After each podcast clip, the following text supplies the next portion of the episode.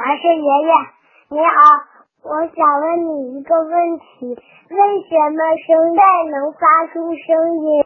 嗯，人说话的时候为什么会有声音呢？听广播的小朋友，博士爷爷在回答这个问题之前呐，让我们先来做一个小实验，请小朋友把手轻轻的放在脖子正面靠上的位置上，然后啊，说一句话，你会有什么感觉呢？哼哼，对喽，手会感觉到震动。小朋友。你知道吗？声音呐是由震动发出来的。我们说话的声音也是这样，在我们的喉部，也就是我们的嗓子这个部位，有一个重要的发声器官，叫做声带。声带是由富有弹性的韧带、软骨、肌肉和黏膜等组成的。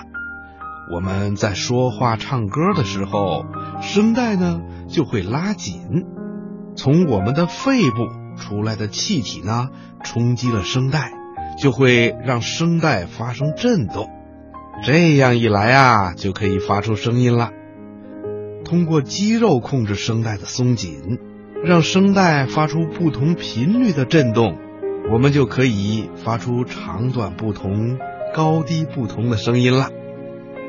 小朋友的声带结构啊都比较接近，所以呢音色也都差不多。当小朋友长到十几岁的时候，男孩子的声带就会变粗变厚，因此声音就会变得低沉浑厚。女孩子的声带到了这个时候会变得比较短。因此，声音呢就比较尖、比较细。这个时期啊，就被称作变声期。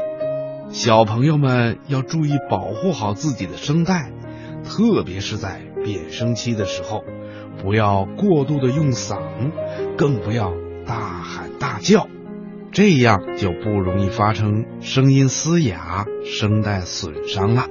听广播的小朋友，你记住了吗？